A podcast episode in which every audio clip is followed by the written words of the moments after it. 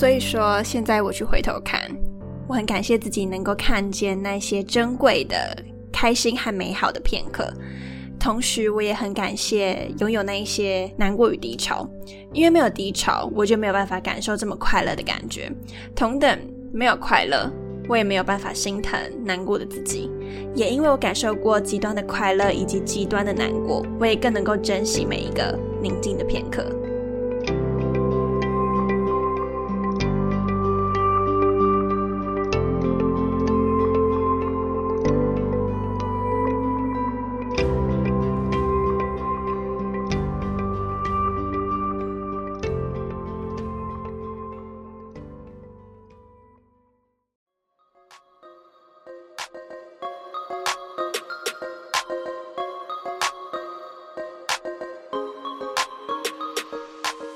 嗨，我是 Thina，欢迎来到理想自己研究室。在这里呢，我会和你聊聊如何探索自己的潜能，并从设计人生以及生活优化的角度，帮助你实践理想生活。准备好过上你的理想生活了吗？和我一起听下去吧。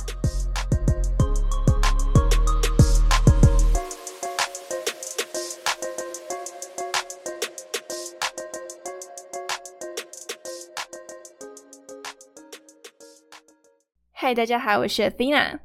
今天呢，想要先来简单跟你聊聊我最近生活的近况哦。就是现在录音的时间是十一月二十一号。那我觉得最近稍微变得比较忙碌一些，就是我发现我可能会有一点低估每一件事情的工作时数。我觉得我已经尽量可能没有很浪费时间，已经尽量的去把每一件事情去。抓时间的完成，那这个低估可能就是在于说，我原本预估要一个晚上就可以完成的事情，做一做之后发现，可能也是出于自己的完美主义吧，所以做一做呢，发现说要花三到四个晚上，我才能够真的完成它，所以最近都是在调试的一个状态，那就变成要去取舍跟重新安排时间进度，把一些比较不急的往后延。希望接下来到十二月的时候，一切都会好一些。我自己的自我期许是这样。那今天呢，我想要来跟你聊聊心情这件事。其实我一直以来都有在记录自己的日常嘛。可能有长期听节目的人就知道，说，比方说我写过感谢日记，每天写。那除此之外呢，在 Notion 的方面也会每天打卡，比如说记录自己的饮食啊，记录自己的睡眠时间等等。那其中一个是记录自己每天的心情。那今天想要来谈这件事情呢，就是啊，我在回顾过去每天记心情这件事情上面呢，有一些小发现，想要来跟你做分享。我从今年的一月底到现在，已经做了两百九十五天。那大家听到这一集的时候，我应该是已经满三百天了，这样。但我还是先把到目前，应该说到昨天晚上的天数告诉大家，因为这个会很关系到。后面我想要分享的内容，好，那接下来就要来讲讲，就是在这两百九十五天记录心情的一个过程。因为我相信，可能很多人都会想说啊，我生活好像有一点不快乐，然后我好希望自己可以更快乐一点。那我就觉得说，大家应该蛮好奇一个问题，就是说，我们真的有可能每天都很快乐吗？我们可能先不奢求每天都很快乐好了，我们就单单的去期待说，哎，我有没有可能每天都是稍微比较快乐的一个状态？我想大家可能多多少少会有这样子的疑问，因为有时候我们在看别人的现实动态，我们都觉得啊，人家生活都过得好好哦，人家生活应该都没有困扰，或是都没有心情不好吧？那。带着这样子疑问的你呢？我觉得今天这一集就会非常适合你，因为我就是一个把自己当实验品的人，就是呢东记录西记录，现在连心情都要记录，可能就是对于很多人来讲，就有点真的是有点自我控制磨人的那一种感觉哦。那我是蛮乐在其中的啦。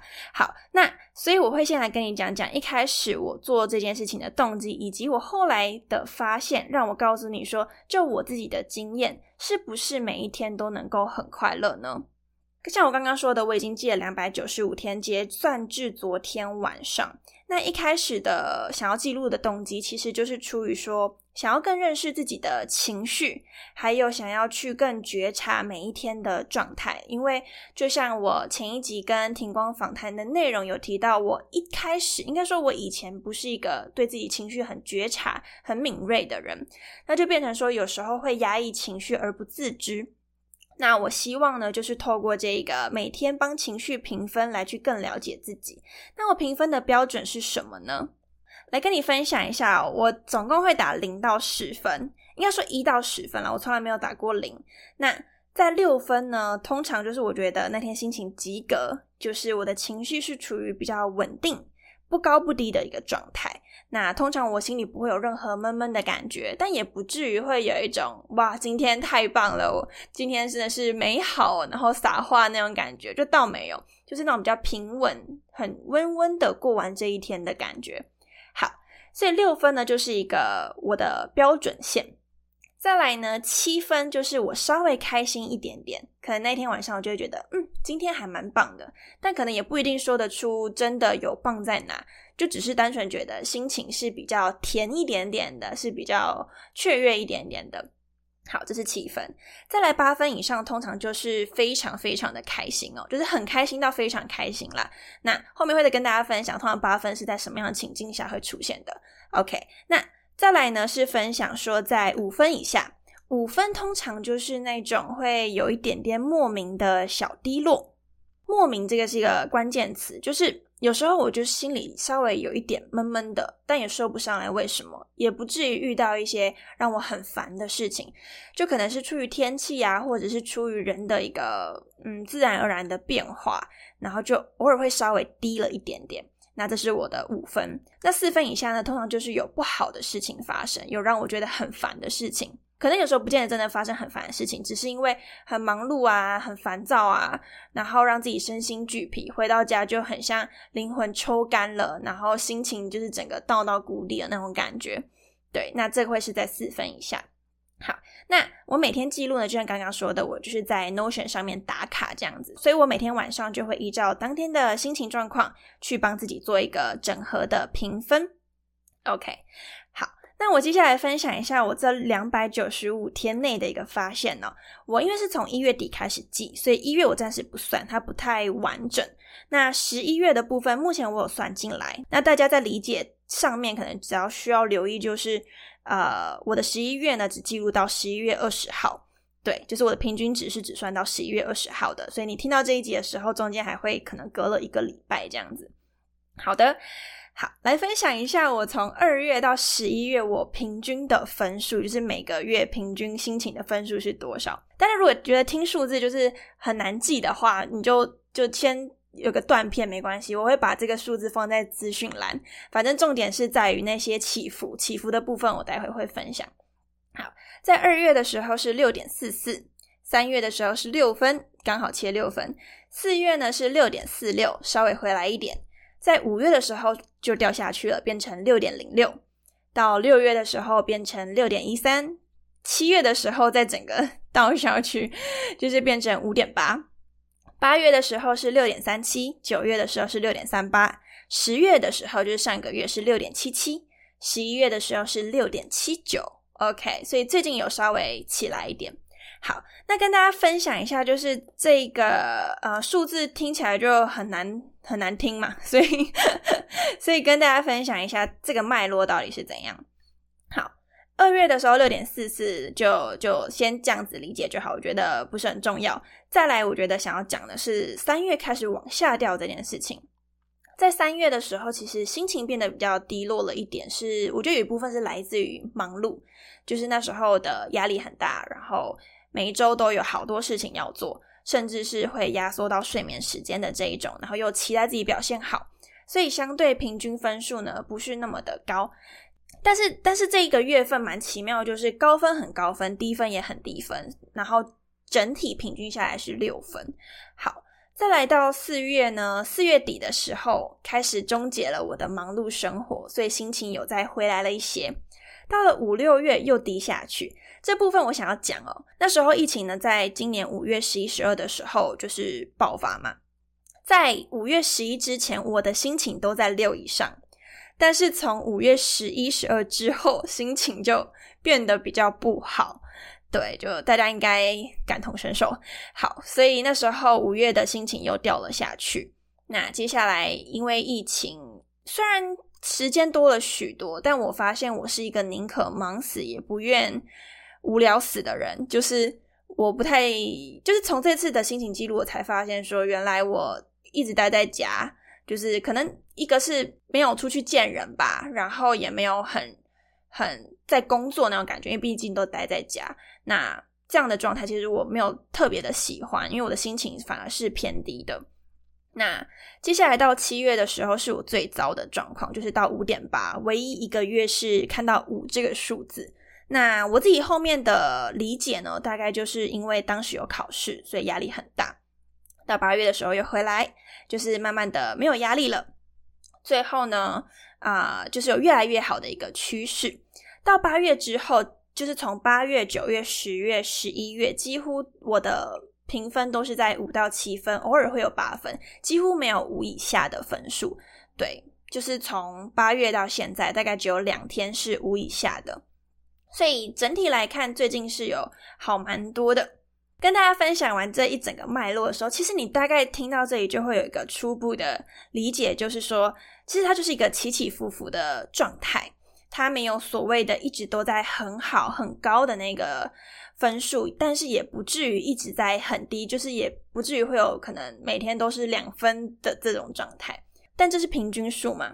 那我们也知道，平均数就是有些极端值会被稀释掉。所以我们来看一下那个，像好像在讲论文哦，真的是就是很像在解什么论文的量化统计数据的，就是讲起来对好。好像在写论文，对，但是我觉得这个数字可以帮助我们更具体了解我的心情啦。因为我讲说哦，心情很好，心情很不好，大家听起来可能也会觉得，所以是怎样好，怎样不好，就是讲清楚，所以数字可能会觉得，我自己觉得会比较具体跟客观。好，再来呢，就是我想分享我最高峰跟最低谷的分数，这两个分数很奇妙，今年呢都只出现过一次。首先，最高峰的时期在今年的四月二十号，那时候是十分，我唯一一次帮自己打十分。我回去看的时候，其实很惊讶哎，因为我一直以为我最高只有打到八九分，我完全没记得我打过十分的。那后来我就去看那天发生什么事情哦，我才知道说哦，因为那一天呢，我完成了两个大事，然后那两个大事结束，我的忙碌也就是大大的告一段落。那后来我也安排了之后的一人旅行啊，或者是说跟朋友一起去听音乐会啊等等，去有安排很多放松的行程。所以那时候结束了两件大事情，对我而言是有一种大石头放下的感觉。所以那么开心的一个来源，其实来自于就是在痛苦跟非常开心的那个交界点，因为释放了极大的痛苦，面临。前所未有的开心，所以那个开心只是瞬间爆表冲到顶的那一种，对，所以我觉得还蛮有趣的。就这个十分的由来，其实并不是说我那一天做了多少我喜欢或开心的事情，而是在于结束痛苦跟迎接喜悦的那个过程，那个转折点。好，再来分享一个最低谷，是在今年的三月二十六号，那时候只有两分，一样我也去看那时候发生什么事情。那阵子呢，特别的忙碌，像我前面讲的，甚至呢，就是在那一两周，可能有时候只能睡四五个小时。种种压力之外呢，那个时候我在人际上面也遇到了一些需要去啊调解的状况，所以我的心情是很很混乱的，就是没有一个好好可以休息、好好一个调试的时间，那就变成说，在所有压力砸在一起。的一个情况，我就陷入了我最差最差的一天，也就是两分。然后我后面再也没有打过两分这个分数，所以那时候真的是我最糟的一个状态，这样子。好，所以会发现说，啊，有的时候这样来看，其实平均而言，我的心情都是在六分上下嘛。那这种很极端的开心，或者是很极端的不开心，其实对我而言是偶尔才发生的。这是我自己觉得蛮奇妙的观察，就是如果你没特别记录的话，你可能不会发现这么特别的现象，所以我觉得还蛮好玩的。好，就是一个以自己做实验，然后乐在其中，然后有点 就是嗯，好，我自己有点都不知道该怎么解读我自己了，就是 我的一些行为。好，那反正我就开心嘛。好的啊，再来我想要分享的就是说，在一路上记录心情，大家刚刚也听完了，我每个月平均的分数，然后最高跟最低的状态大概是什么？那透过这个记录心情，我发现说它其实是能够帮助我去觉察自己，比方说。嗯，像除了刚刚心情最好跟心情最差，它的背景我可以去了解，然后知道什么样的状况我会心情好，什么样的状况我会很糟。这对于自我了解，然后去改善生活会有很大的帮助。除此之外呢，我觉得在每天记录心情上呢，到后面其实我只要心情掉一点点，我就会变得非常敏锐。只要是今天五分，我就会很快的去想说最近怎么了。所以我觉得这也是到后期我为什么五分以下状况很少，是因为只要掉一点点，我很快就会发现，然后很快就会去调整。好，比方说呢，那时候在七月的时候，其实心情很糟嘛，因为那时候要考试，压力很大。然后我最最最讨厌的就是考试，对我可以接受十个报告也不要考一个考试的这种人。对，然后那时候呢，在七月十号，我的心情是到三。当时我写下了，就是我意识到关注社群上的数字呢，会带给我焦虑。那我之前 podcast 应该也有讲过，就是我有阵子会因为数字而带给我自己焦虑，所以那时候的心情不好呢，跟社群有很大的关系。好，那也是因为有这个文字记录，还有心情的记录，帮助我更觉察这件事情。嗯，那那时候我记得当天我还看到了康永哥的文章，那他说了一句话，我觉得太应景了，所以我那天就也把它写下来。他就说：“低落只是偶然，不是必然。”那当下我就被这句话给疗愈到，就会觉得啊，没关系，就是心情差一点，就就是人生的偶然嘛。那它并不是一个每天都会这样子的，只要去调试或经过时间的调整，它都会好一些。后来在七月三十号的时候，我那一天心情是四分，也是偏低的。那时候我就觉得不行，再这样子下去，我觉得我的心情严重的受到了影响，然后让我七月的心情都稍微偏低。因此我在七月三十号呢，下定决心要做数位断舍离，就是去保持跟手机的界限，然后保持我跟社群的界限，这样子。嗯，然后为的是保持我自己心情的稳定。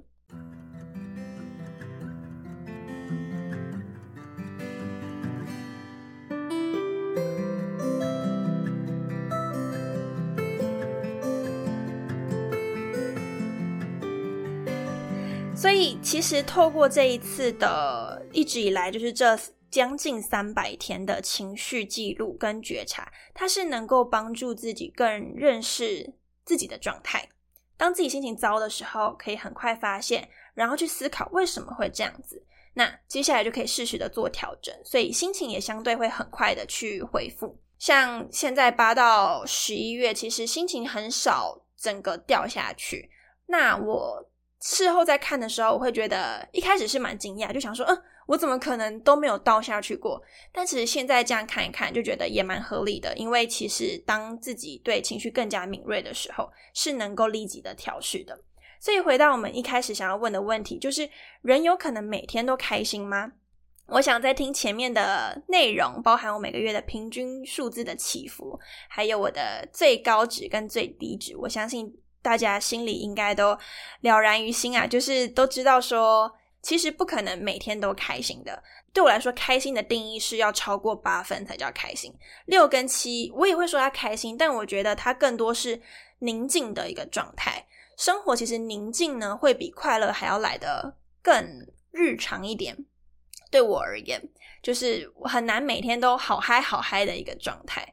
没错，所以。我自己还做了一个小小的统计，跟大家做分享哦，因为就让大家可以更具体知道，毕竟我有两百九十五天，那究竟整体而言，大部分的情形到底是什么？我觉得用数字可能会让大家更清楚知道一些。像我刚刚说宁静的状态，我会给自己六分，那我就统计了，就是心情是六分的天数呢，总共是一百三十六天，一百三十六其实将近一半了，所以。这种宁静的状态对我而言才是比较日常的状态，然后我自己满意的就是六分以上，我就可以接受了。那再来大于六分的呢，是一百一十四天，也蛮多的。那小于六分的呢，则是四十五天。这个简单分享完之后，我觉得再分享两个东西。第一个就是大于等于八分哦，天哪，好像在上数学课，我要疯了。就是 就是因为对我来说，大于等于八分，就是我会认为我那天真的很开心，就是我觉得那天太棒了。好，这样子的天数总共有三十七天。那再来小于等于四，就是我觉得那天糟透了，就是我觉得很烦的那一种，烦死我了的状态呢，有十八天。所以其实透过这一个数据，我觉得可以更让大家了解说，其实每天快乐是不可能的。如同康永哥所说的，就是低落是偶然，不是必然。那喜跟悲呢，其实是交杂的，就是。有时候你的快乐是来自于原本的不太开心，而有时候你的不太开心是源自于你可能比较开心的状态，就它是有一点怎么讲交替在一起的。因为说如果你每天都很开心，其实你就会对开心无感了。假设你每天都是九分，那跟每天都是零分是一样的状态，就是它没有起伏。那有高低的起伏，其实才是我们日常的一个状态。那我希望说，透过我自己这次做实验，就是去记录这些数字，然后把最后的结果反映给大家之后，大家会更怎么讲？真的不用太羡慕那些看起来好像每天都很开心的人。对我来说是不存在啦。当然，或许 maybe 有人真的做得到，就是欢迎介绍这样子的人给我认识。就是我最喜欢了解人了，就是。如果这样的人，我会蛮想认识他。对，但就我个人来讲，每天开心是不可能存在的状态。对，那反而是偶尔很开心，偶尔很难过，然后但大部分是宁静，这才是一个日常。那听到这里呢，就是分享我三百天以来的心情记录，还有我刚刚就是去跟大家分享说，哎，我那一天发生什么事情等等，然后我去做一个分析跟整理。我想你应该会蛮。有一个疑问，就是说我是怎么记得，或是我怎么发现这些东西的？比方说，已经过了这么久，三月份的事情，我怎么有办法去知道说当时的状态是什么？我明明只记了数字，不是吗？好，的确我记了数字，但是我同时呢，每天都还是会写感谢日记。所以我这一次其实，在看心情检核的时候呢，我也会搭配感谢日记来看。那边翻着看一下那天发生什么事情，在对应那个心情的指数，其实我大概就会知道我当时发生什么事情，然后也可以去做一个比较宏观的自我觉察，这样子。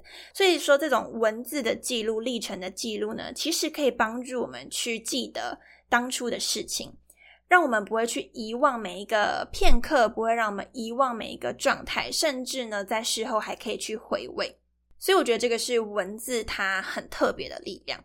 那讲到这边，我想要跟你分享，就是最近呢，我收到女人米的手账，就是非常有质感的一个手账这样子。那这个手账里面呢，也可以去记录自己的日常，那也包含心情检核这一块。其实我收到的时候，然后看到心情检核这一块，我还蛮惊喜，而且我也很开心，因为我就是一个会去记录心情的人，所以它这个设计非常非常的适合我。那在女人迷的手账里面，它心情检核会分成三个部分，分别是 good、neutral 跟 down。那我自己的定义就是，我自己不是用这三个去分，那我会把我的数字去对应它的分类。比方说六分呢，就是对应 neutral，然后七分以上呢是 good，五分以下是 down。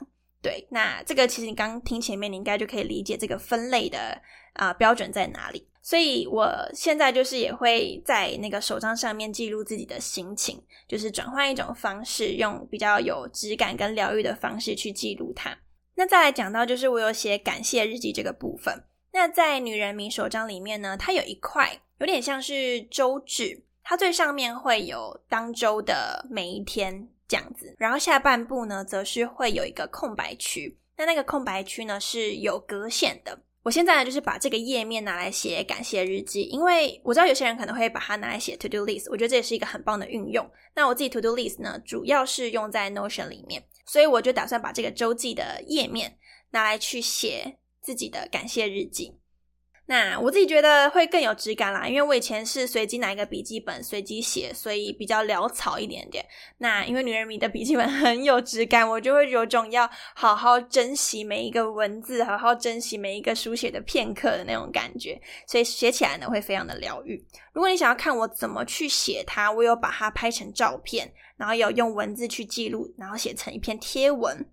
我会把这一篇贴文的链接放在资讯栏里面。那同时，你也可以搜寻 IG Athena 点二零四 A T H E N A 点二零四，就是最新的贴文呢，其实就是在讲呃这个手账这样子。那里面会有我详细怎么去使用它的一个介绍，那希望可以带给你参考。如果说你自己也是一个喜欢啊手账的人，希望用手账去让自己的生活更有掌握感，然后去疗愈自己生活的人的话呢，可以去参考我怎么使用它。那或许对于你而言会有所帮助。那我最近呢也正在举办抽奖活动，一样在那一篇文里面呢，只要在十一月三十号下午一点前完成贴文中指定的动作，你就会拥有抽奖的资格。那我在十一月三十号的下午五点呢，会抽出两本手账的名额，那分别会是恒长绿以及顺时黄两种颜色的手账。如果你感兴趣的话呢，欢迎到我的 IG 的最新贴文里面参加抽奖活动。那如果说你是想要直接购买的人的话呢，也可以直接输入理想自己研究室听众的专属折扣码二零二二 PWT Athena 二零四二零二二 PWT ATHENA 二零四。如果你觉得有点太长的话，我会把这个折扣码一样放在资讯栏的地方，你可以直接复制。那凡购买今年的手账或是京剧卡牌，皆可折抵五十元。那购买的链接呢？我一样会放在资讯栏里面，或者是你可以直接 Google 搜寻“女人迷二零二二 Play with Time 手账本”，二零二二 Play with Time 手账本，你就可以找到这个网站。记得要在官网买才能用折扣码。好，非常感谢这次女人迷呢愿意提供理想自己研究室听众专属的优惠。那我觉得也很开心有这个机会能够回馈给长期一直以来都在收听的听众。好，所以如果你感兴趣的话呢，欢迎去 IG 上面，就是看最新的贴文，里面会拥有所有的资讯，包含折扣码以及包含抽奖的方式。那其实，在那篇贴文里面呢，我也有讲到其他啊，我使用手账的方式。那其中有一个呢，就是记下生活中的美好片刻，然后还有一些是像自我检核，然后比如说写下精神的金句等等。对，那这是我自己后来使用的方式啦。那具体而言，你想知道怎么用的话，我觉得用讲的会太抽象，直接到贴文看会更具体一点。OK，好的。所以其实我们回过头来去讲，就是从一开始的心情检核、感谢日记、书写的一个过程，或是记录的一个历程。其实我自己已经认真记录生活快两年的时间。一开始当然会觉得好像有一点麻烦，但是到后面呢，我慢慢的发现记录这件事情能够增加对自己的认识，而你更加认识自己之后，其实你会更加喜欢你自己。为什么呢？因为其实你在记录的过程中，你会把美好的过程记录下来，那你会因为看见自己的好而开心而满足，然后为自己感到骄傲，同时你看到自己难过或者是不好的地方。你也都会去心疼自己、怜悯自己，然后去接纳自己不好的地方。那其实人就是有好跟坏的一面嘛，或者是说自己比较喜欢或是不喜欢的一面。当自己能够敞开心胸去看自己的各个面相的时候，其实那样的状态是很富足的，因为你不再觉得我好像只有好的一面，或是你不再觉得我只有坏的一面，两个交杂在一起呢，才是一个很完整的自己。同时，在记录的过程中，我觉得也可以感受到生活是一个很可贵跟美好的一件事情。其实生活中的好一直都存在，那只是自己愿不愿意去看见，或者是有没有去看见而已。而记录这件事情，它就能够帮助我们去看见。其实心情这件事情，或许我们没有办法天天都心情很好，但是在看见那个起伏的过程中，或者是享受。顺着那个情绪起伏的流动的这个过程啊，我觉得更能够感受到自己活着的踏实感，也更能珍惜每一次的开心，因为你知道那一个开心是得来不易的。像我在最开心的时候，通常都是跟朋友出去，或者是说我去做一个我一直想做但没有做的事情，或是我在我喜欢的事情上面有所突破，通常我都会到八分以上。所以说，现在我去回头看，我很感谢自己能够看见那些珍贵的、开心和美好的片刻。同时，我也很感谢拥有那一些难过与低潮，因为没有低潮，我就没有办法感受这么快乐的感觉。同等，没有快乐，我也没有办法心疼难过的自己。也因为我感受过极端的快乐以及极端的难过，我也更能够珍惜每一个宁静的片刻。好，这就是今天想要跟大家分享的，希望今天这一集对你有所帮助。以上就是今天的内容。想要和我分享你听完这集的想法，欢迎在 IG 上搜寻 Athena 点二零四 A T H E N A 点二零四。假设你对某些议题感兴趣，也欢迎让我知道，很有可能就会是下一集 Podcast 的主题哦。除此之外，欢迎把这一集分享给朋友，订阅这个节目，并且帮我在 Apple Podcast 上打五颗星。可以的话呢，也能留下评论。最后，感谢你收听这一集，我是你的理想生活探寻师 Athena，一起在理想自己研究室，让你的理想生活进行式。我们下次见。